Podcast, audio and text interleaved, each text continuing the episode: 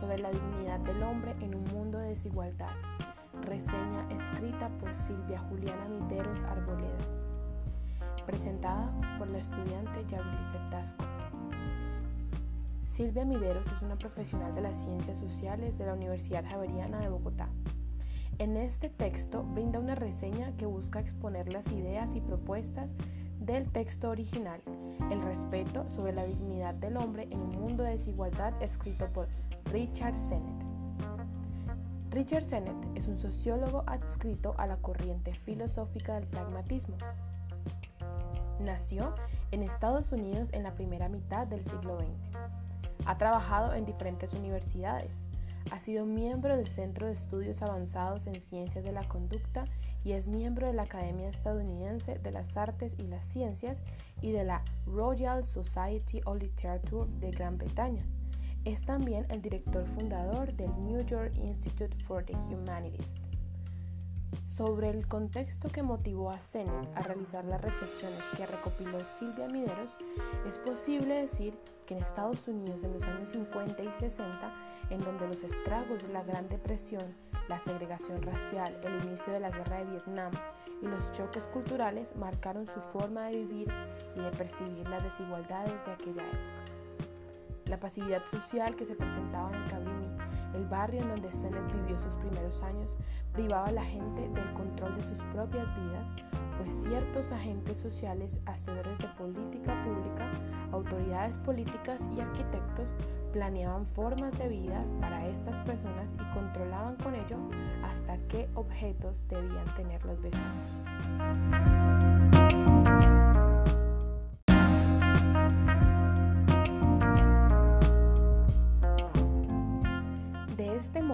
La autora recoge que, según Sennett, las principales ideas se sustentan alrededor de lo problemático que resulta respetar y reconocer genuinamente al otro en un mundo lleno de desigualdades autoritarias que separan a los unos de los otros y provocan con ello un abismo en donde resulta ambiguo el compromiso o la estima que se puede adquirir con los demás.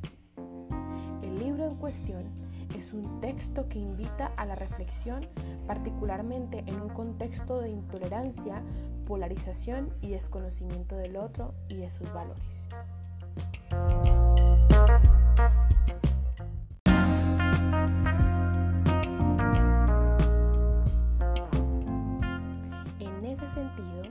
La autora reconoce que Sennett desarrolla sus argumentos en tres ideas fundamentales. En un comienzo, Sennett propone los principales focos, en donde el respeto escasea y las desigualdades se acentúan. Dichos focos son, según Sennett, la desigualdad de talento, la dependencia de los adultos, que generalmente es una incapacidad de valerse por sí mismo, y en las formas en las cuales la compasión ya se fatiga.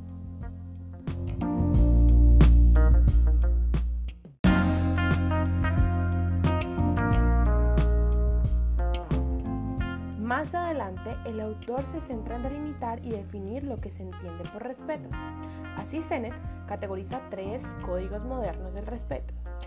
Hacer algo por sí mismo, cuidar de sí mismo y ayudar a los demás. Este ayudar a los demás es base del respeto mutuo, pues se debe conseguir al margen de la compasión, pero sin llegar al extremo de la prestación impersonal, fría e inhumana. Estos principios y logros prácticos son la clave para aumentar tanto el respeto propio como el respeto mutuo.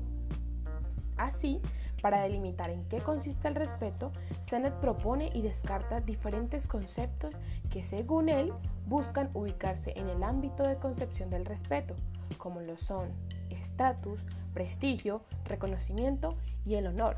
Sin embargo, todos estos diferentes términos son descartados porque no son suficientes para ser sinónimos o definición del respeto ya que el carácter proporciona la oportunidad de tratar con respeto la necesidad percibida en el otro cuando se actúa con él. Así entonces, Segne establece que el significado del respeto es social y se entiende dentro de la complejidad de las relaciones sociales, no por fuera de ellas. Así las estructuras, base en instituciones y las desigualdades.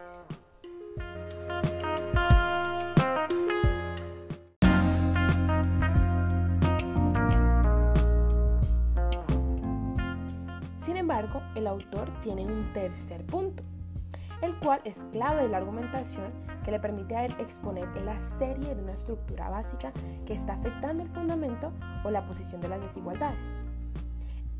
Dice que hay una serie de cambios institucionales que ha afectado la forma de organizar la vida en sociedad.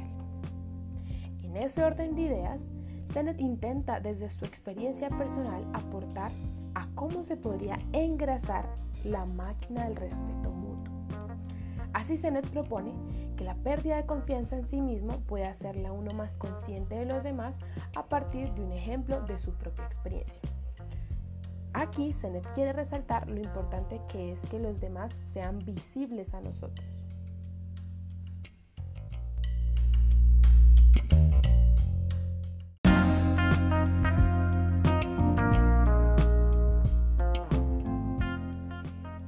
Para los individuos la condición de no ser vistos socava su dignidad porque se sienten menos e irrespetados.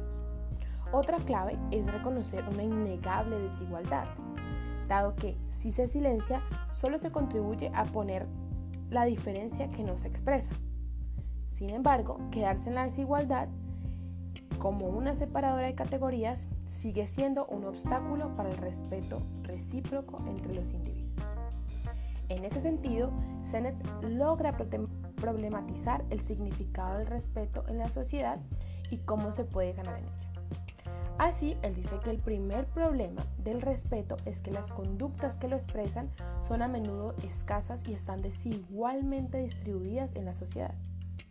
Así pues, las maneras en las que se puede ganar respeto están empapadas de desigualdad en su distribución o posibilidad, con lo que afectan el carácter. De ese modo, Sennett señala que hay tres maneras en que se modela el carácter en una sociedad y se puede ganar el respeto de los demás. Primero, a través del propio desarrollo de las capacidades, habilidades y talentos. Segundo, en el cuidado de uno mismo, la autosuficiencia. Y el tercero, retribuyendo a los otros.